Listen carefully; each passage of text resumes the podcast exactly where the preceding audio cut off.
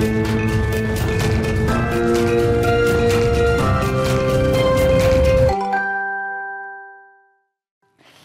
à tous et bienvenue dans Smart Boss, le rendez-vous des patrons et des patronnes. Euh, je suis ravie d'accueillir Amandine de Souza. Bonjour. Bonjour Charlie.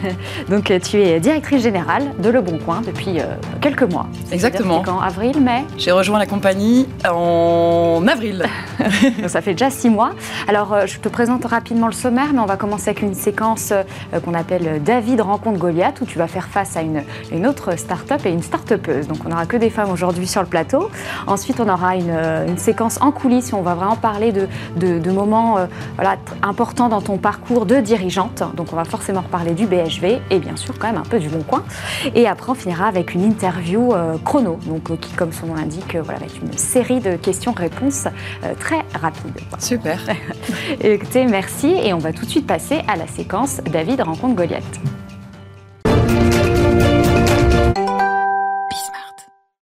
Et donc la start-up qui va te faire face, euh, Amandine, donc c'est Tilly, euh, et donc sa fondatrice, euh, Beryl de la Bouchère. Donc Tilly propose un service de courturier, de, aussi de maroquinier à la maison, à domicile. Oui, alors aujourd'hui on a un réseau de plus de 500 artisans partout en France, et en fait notre mission c'est de reconnecter les consommateurs, mais également les marques au savoir-faire des artisans français pour entretenir et faire perdurer leur linge de maison, leurs habits, leurs chaussures et, leur, et leurs sacs. Donc comment ça se passe concrètement? On a des... Euh, euh, les clients, les consommateurs finaux peuvent directement sur notre site ou notre application euh, passer rendez-vous avec un couturier à domicile, par exemple, pour retoucher leur rideau, réparer un jean, ou directement nous envoyer dans nos ateliers un sac à recolorer, à réparer, pour lui donner un, second souffle. Mm. Euh, et, on a une autre particularité, c'est que ce service, on le propose également aux marques et aux plateformes pour qu'ils puissent proposer ce même service à leurs clients directement. Donc on se connecte de façon omnicanale, c'est-à-dire aussi bien dans les boutiques de nos marques partenaires que sur leur site e-commerce pour leur permettre de proposer un service d'entretien et de réparation pour euh, entretenir une relation durable avec leurs produits et également leurs clients. Et euh, Amandine, tu connaissais déjà euh, Tilly et euh, Beryl? Oui, on se connaît avec Beryl. J'aime bien connaître pas mal d'entrepreneuses.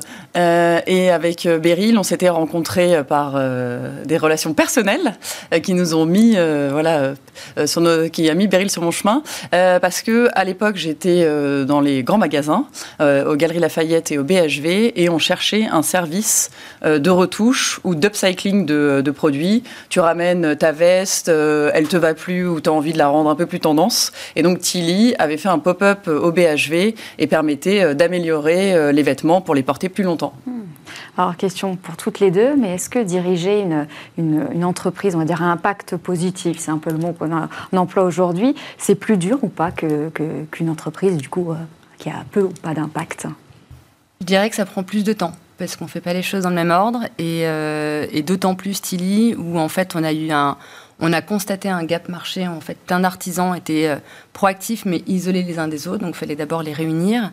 Et c'était un métier sur lequel il n'y avait absolument pas de, technologie et euh, très peu de chiffres, et donc très peu de chiffres financiers, administratifs, mais aussi très peu de chiffres pour mesurer l'impact que pouvaient avoir ces artisans sur la durabilité de vie des produits. Euh, donc voilà, la mise en place de tout ça prend beaucoup de temps. Et souvent dans les métiers impact, il y a beaucoup de choses à construire ou à remodéliser. Et donc, euh, donc ça prend euh, effectivement, en tout cas de notre côté, beaucoup, euh, beaucoup plus d'énergie.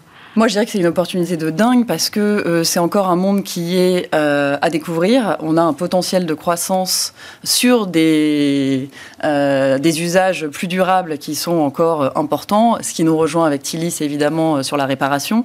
et en tant que dirigeante, pour engager les collaborateurs, pour le coup, ça c'est beaucoup plus facile puisque de plus en plus euh, de personnes ont besoin euh, d'avoir du sens euh, quand elles vont, quand elles se lèvent le matin et qu'elles rejoignent le, bureau.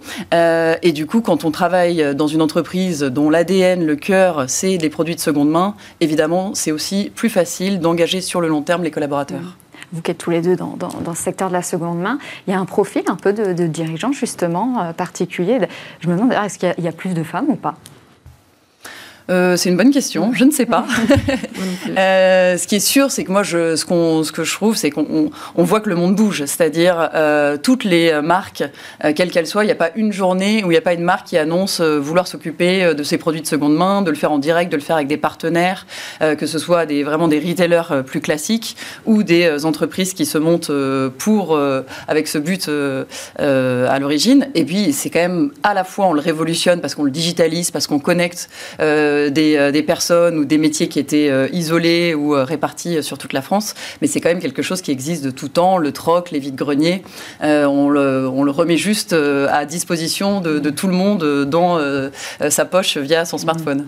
Oui, bah, ça existe depuis un moment, mais, mais est-ce que toi aujourd'hui, qui est arrivé voilà, récemment sur le marché, tu te dis c'est bon, c'est évangélisé, tout le monde connaît Oui, encore Non, justement, c'est tout le rôle, c'est de démocratiser et, et l'État vient de, d'ouvrir un fonds de réparation de 150 54 millions d'euros pour le consommateur final qui va lui permettre d'avoir des, des, remises entre 6 et 25 euros euh, immédiates sur le prix de ses réparations.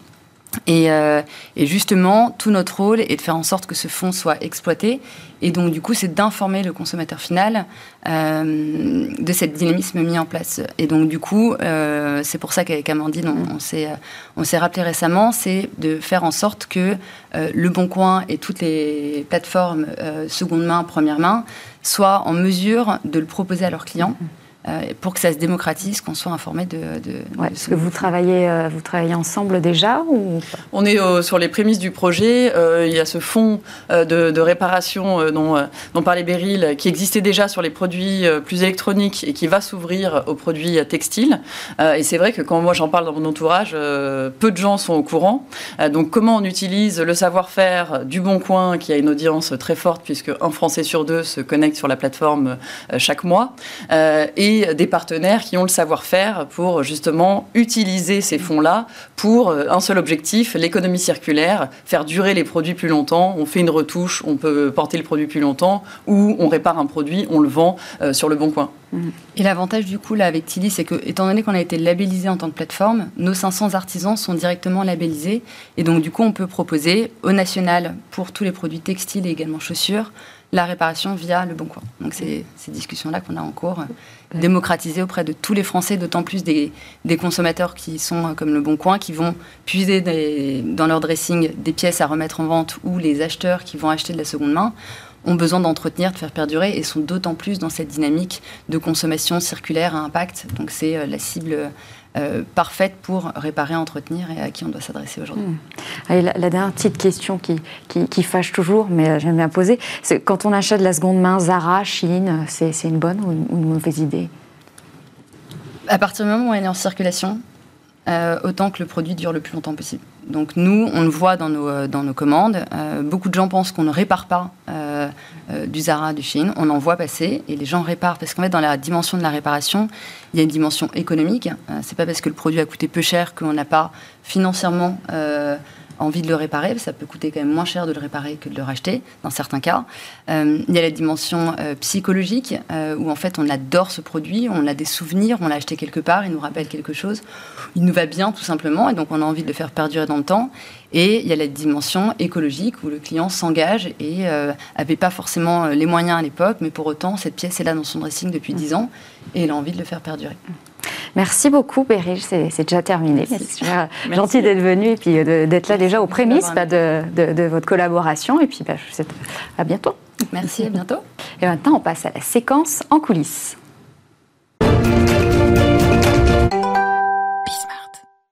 Et maintenant, je vais te poser euh, une série de questions sur euh, voilà, tes, deux vies de dirigeante. Hein. Il y aura déjà beaucoup de choses à faire euh, là-dessus. Donc BHV et Le Bon Coin. je vais même remonter légèrement avant pour commencer de ton passage donc, de West Wing à, au BHV. Est-ce que c'était comme passer, on va dire, d'une start-up à un grand groupe pour toi? Exactement. En fait, euh, j'ai eu un parcours qui a alterné euh, des entreprises plus petites, type Westwing, donc qui est un site de vente privée de mobilier euh, décoration, que j'ai dirigé dans sa phase des 3 à 6 ans. Donc quand je suis arrivée, c'était vraiment l'entreprise était déjà installée, elle était déjà là, mais on accompagnait la croissance, on a déménagé deux fois les bureaux, deux fois l'entrepôt, avec des choses à structurer dans l'organisation des équipes notamment, de recruter des managers de proximité pour pour plus spécialiser les équipes, avec un état d'esprit très différent évidemment. Quand tu rejoins les galeries Lafayette un groupe qui a, euh, pour le BHV, 165 euh, ans, euh, très installé, plus connu auprès, en tout cas, des, Parisiens, avec des, des, challenges qui sont complètement différents, puisque mon objectif, un de mes objectifs, c'était de digitaliser l'entreprise. Il n'existait pas de site e-commerce quand j'ai rejoint le BHV en 2018, et pour développer donc les ventes sur le digital, mais aussi pour transformer toute l'organisation, donner dans les mains des vendeurs des smartphones pour qu'ils puissent savoir où sont les produits, mieux répondre euh, aux clients. Mais là, tu arrives avec un passif, un passé de 165 ans, donc des systèmes qui se sont euh, construits les uns sur les autres, euh, ce qu'on appelle un legacy technique et logistique qui fait que les problématiques sont, sont complètement différentes. Dans un cas, tu es beaucoup plus dénicheur, dans l'innovation, où tu dois voilà, accompagner des équipes souvent plus jeunes dans la structuration, et dans l'autre, un peu pousser les murs et un autre type d'innovation pour euh, bah, s'appuyer sur le passé. L'idée, c'est pas de renverser la table, mais comment tu es en amélioration continue euh, par rapport aux attentes des clients euh, qui évoluent. donc deux ambiances très différentes. Et, après, un an après, d'ailleurs, tu prends aussi la direction de ces Italie Paris Marais. donc là, plutôt gastronomie, épicerie, restauration. comment on fait pour passer d'un sujet à l'autre dans la même journée? Enfin, comment tu t'es organisé en fait? Bah, la clé, évidemment, c'est les équipes, c'est d'être très bien entouré.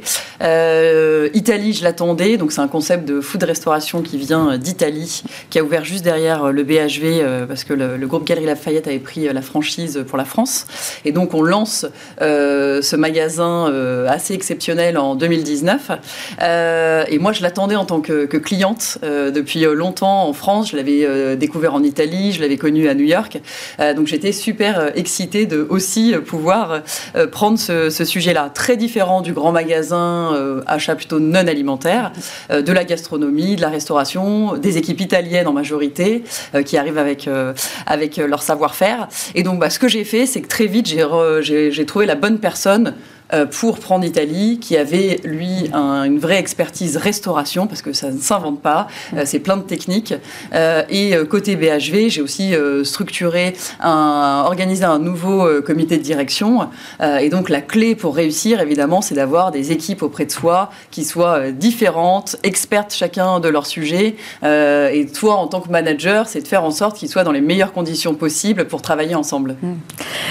Super, super intéressant. Et hum, bon, je vais, on va parler quand même des petits désagréments aussi que, que tu as connus. Hein. Oui. Euh, c'est bon, et puis qui n'étaient pas forcément de ton fait. Euh, je pense notamment aux gilets jaunes quand tu étais au BHV, quand tu vois comme ça les premières manifestations. Euh, c'est quoi ta réaction et qu'est-ce que tu te dis Qu'est-ce que je vais faire, quoi?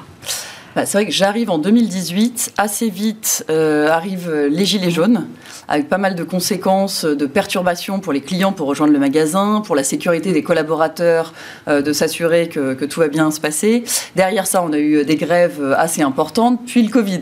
Donc les équipes se moquaient en me disant, à part l'invasion de sauterelles, euh, tu nous auras tout fait. Euh, donc c'est vrai qu'on a eu un enchaînement d'aventures de, assez extraordinaires. bah, en fait, on se met en, dans un mode un peu cellule de crise. Euh, et là, évidemment, on est formé aussi à ça euh, dans un grand magasin euh, en, prévision d'un attentat ou d'un événement vraiment à risque. Donc on a quand même des réflexes et on a toutes les expertises dans le magasin. J'aimais à dire que j'étais, je me sentais un peu maire d'un village au BHV parce qu'on a toutes les fonctions qui sont là, notamment des directeurs techniques, des savoir-faire, des ateliers qui sont capables de protéger. Et donc on met en organisation euh, toutes, euh, toutes les équipes pour faire en sorte de... Euh, d'être le mieux préparé possible dans l'incertitude. Parce qu'on ne sait évidemment pas si ça va arriver, quand ça va arriver, mais au moins qu'on soit avec les meilleurs réflexes et les meilleurs outils pour répondre à ce qui peut nous arriver. Donc quand il y a eu le confinement, vous étiez presque, presque prêt. oui, alors on s'y attendait pas trop. C'était pour la première fois le BHV fermé. il n'avait jamais fermé à, part euh, trois jours par an, euh, le 1er mai, euh, Noël et le jour de l'an. même pendant les périodes de guerre, il était resté ouvert. Donc ça a été vraiment quelque chose d'inouï pour les équipes. En fermant, c'est une anecdote, mais en fermant les escalators et les caisses, on savait même pas comment elles allaient se relancer à l'ouverture parce qu'on les avait jamais arrêtées.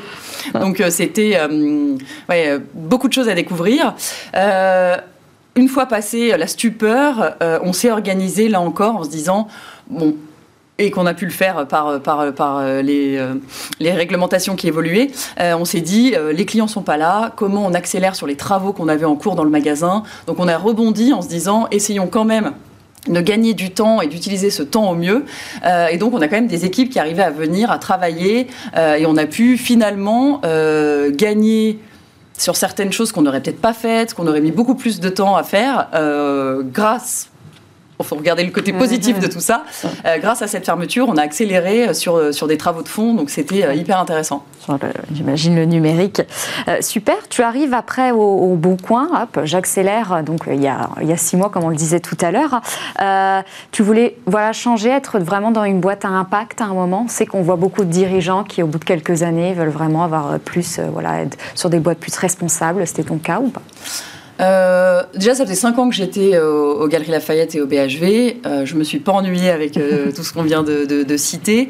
mais c'est vrai que je me posais la question de me dire comment je peux faire encore évoluer mon, mon, parcours. avec West Wing, j'avais connu le e-commerce et être dans une boîte tech, c'est quelque chose qui, qui m'attirait vraiment.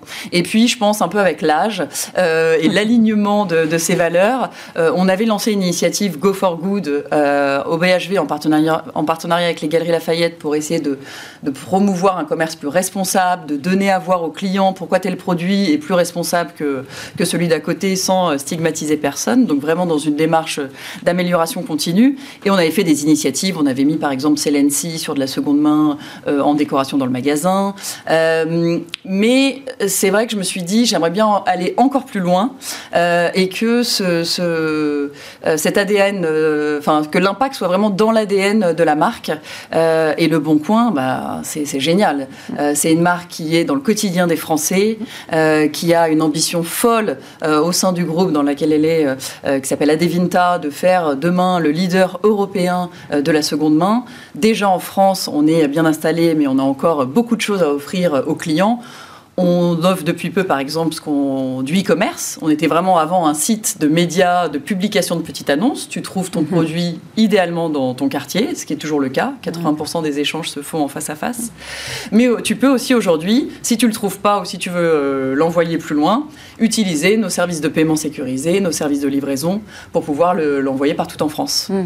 Et, et ça fait six mois, ce que je disais encore, mais c'est très récent comment tu fais euh, pour, euh, pour, voilà, pour prendre en main tous les sujets? Est-ce que déjà ça suffit? C'est ça, six mois pour à peu près euh, se remettre dans le bain d'une boîte, de connaître un peu tout le monde ou, c'est encore juste?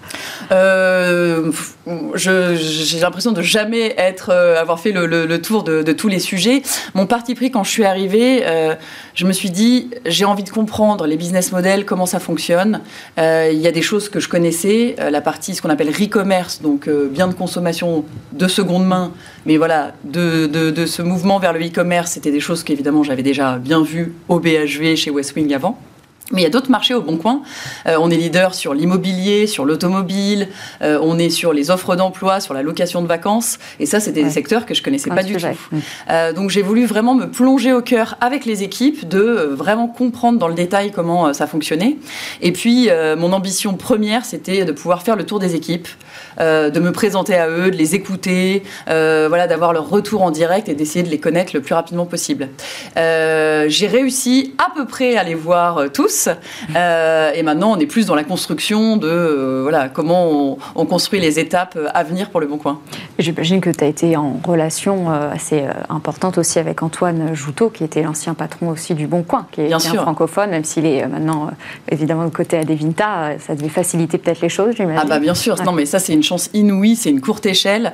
J'arrive dans une entreprise où je fais, je succède à quelqu'un qui est toujours dans l'entreprise, donc évidemment il est là pour répondre à toutes les questions que je peux avoir, il a toute la connaissance passée, et en même temps, euh, il me laisse la place euh, parce que lui a aussi d'autres euh, préoccupations à son niveau, mais aussi parce que c'était sa volonté de, trouver quelqu'un pour, pour diriger la France. donc pour moi, c'est une arrivée, enfin ça, ça, peut pas être mieux, quoi. Je, je, suis vraiment épaulée, il est là quand j'en ai besoin, donc c'est génial.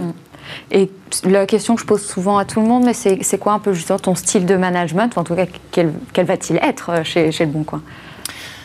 Qui m'anime en tout cas, c'est l'humain, les collaborateurs, les clients, la relation. Donc, ce que j'aime, c'est vraiment cette proximité en étant, c'est pour ça que j'aime euh, la distribution et là la tech, euh, à la fois attendu pour porter une vision, euh, engager des grandes transformations, donc vraiment la tête dans les nuages, mais les mains et les pieds vraiment dans la gadoue, de façon très opérationnelle. Donc moi, j'aime traiter les sujets, les faire avancer. voilà, je suis vraiment dans l'action pour que les choses bougent.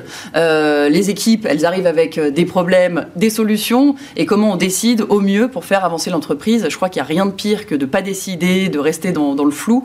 Euh, et donc cette énergie-là, euh, c'est ce que j'essaye de donner au quotidien aux équipes et de faire en sorte qu'ils soient dans les meilleures conditions possibles pour donner le meilleur d'eux-mêmes. Et c'est ça qui fait le succès d'une entreprise, je pense.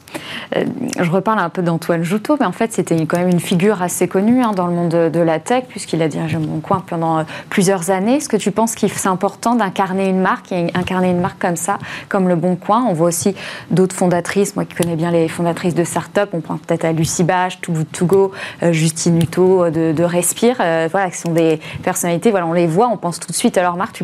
Tu, devrais faire ça ou pas, du coup, pour Le Bon Coin? Bah, Je pense que c'est important de, oui, d'incarner la marque, de l'expliquer, de la, en plus, Le Bon Coin, c'est à multifacettes. Euh, on couvre plein de secteurs, on est dans un groupe européen. Demain, on va pouvoir proposer euh, du cross-border, donc de la vente de produits entre les pays. Euh, et donc, le fait d'incarner cette marque-là et d'être présent bah, aujourd'hui, par exemple, c'est aussi pour mieux expliquer à l'ensemble des Français et des Françaises ce qu'on fait, pourquoi on le fait et porter nos valeurs. On a des valeurs très fortes au Bon Coin autour de la proximité, du pragmatisme, de l'engagement. et être la figure de proue de ça, c'est important pour que bah, c'est aussi une des raisons euh, euh, pour ceux qui nous regardent d'avoir l'idée d'aller sur le bon coin pour acheter, euh, pour vendre. je pense que voilà, il faut le faire si on a envie de le faire. C'est surtout ça qui compte. c'est tout le monde n'aime pas faire ça, et donc je pense que le, meilleur, la meilleure approche, c'est de se sentir à l'aise ou d'être accompagné au départ pour le faire. Les jeunes entrepreneuses que je suis, notamment via Leia Capital, qui est un fonds de, de business angel qu'on a monté avec différents profils de, de, femmes. Mm. Euh, évidemment, on les accompagne aussi dans le, réseau ou le, développement des, prises de parole. Euh, et il faut qu'il y ait voilà, cette envie, cette fibre d'incarner ça, parce que c'est une responsabilité euh, vis-à-vis de l'entreprise, des collaborateurs, et de nos clients et de nos utilisateurs. tu me fais une, très belle transition sur les Capital que, que je connais bien. Effectivement, c'est une quinzaine de femmes qui avaient monté ça. je ne sais pas si tu faisais partie des premières. Non, moi, j'ai rejoint au fond numéro 2. Donc elles étaient 15 à l'origine. on est 29 aujourd'hui. Euh, et donc, euh, on est des, ne sommes que des femmes, euh, avec des profils très différents. On a, comme moi, des gens qui viennent de différentes industries business. On a des femmes qui sont dans des fonds de private equity, en communication, des avocates. donc, elles ont réussi à faire un casting super éclectique.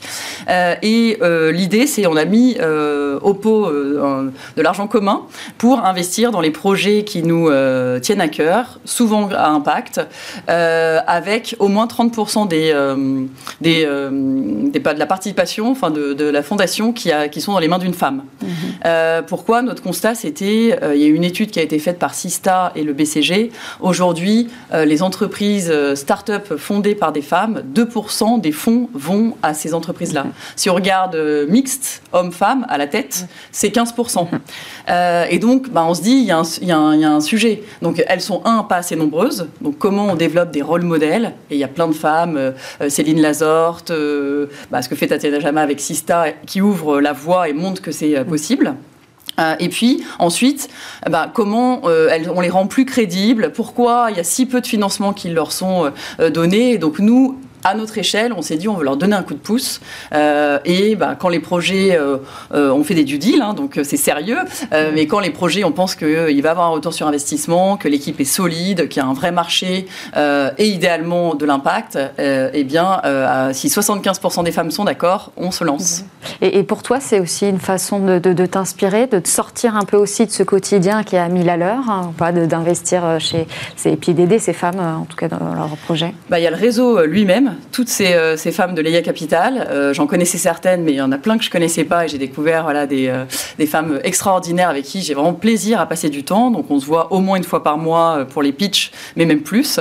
et puis il y a le fait de rester en contact avec toutes ces startups. On a un deal flow assez important qui vient. On fait des due deals, donc on choisit les sujets sur lesquels on a envie de travailler. C'est vraiment side business à côté de ce que je peux faire pour le Bon Coin. Euh, et ça nous permet bah, d'étudier des secteurs euh, très diversifiés, euh, de la food, des solutions SaaS, de la tech, de l'industrie. et donc c'est génial, c'est hyper enrichissant d'un point de vue intellectuel, voilà, d'être stimulé par toutes ces femmes et ces idées géniales. Mmh. La petite question aussi, euh, alors euh, vie pro, euh, vie perso, hein, qu'on pose à la fois aux femmes et aux hommes. Hein, donc c'est pas du tout une question pour, les femmes. comment toi tu t'organises Là, en plus, on vient de voir, tu as, tout ça au bon point. Tu as cette partie investisseuse. voilà, comment tu fais? Tu mélanges tout? Ouais, je mélange tout. je mets tout dans, dans le shaker. En fait, bon, j'ai euh, un conjoint exceptionnel qui est euh, voilà derrière chaque femme, il faut un conjoint exceptionnel qui euh, qui aide. donc j'ai la chance de l'avoir. J'ai deux enfants qui ont 10 et 12 ans. Donc évidemment, c'est une partie très importante de ma vie. mais moi, j'ai aucun problème à justement qu'il n'y ait pas de que tout soit poreux et que tout se mélange. Donc je vais avoir du temps qualitatif avec mes enfants le soir quand je rentre à la maison. Mais ensuite, si je dois retravailler euh, ça me pose pas de problème. À côté de ça, j'ai une vie sociale, on sort, on fait des dîners, on va à des concerts, enfin on fait beaucoup de choses. Euh, mais voilà, le fait de parfois, pour moi, et ça c'est très personnel, devoir retravailler parfois le week-end ou le soir euh, et que les choses se mélangent, ça me ça me pose pas de problème. Maintenant, j'ai mes sas de décompression. j'ai mon temps personnel sur mon vélo tous les matins et tous les soirs où je peux rien faire d'autre que pédaler. Donc là, ça voilà, ça me vide l'esprit et je pense à plein de choses, c'est sympa. Euh, et puis, je sais pas, mes temps pour moi de sport, de, euh, de, de, de, temps familial avec les copines. Euh, et donc, ces, ces bulles-là, elles sont fermées. Mhm. Mais après que les, deux se mélangent, en tout cas dans ma, dans ma façon de voir les choses, ça ne me, ça me pose pas, de problème.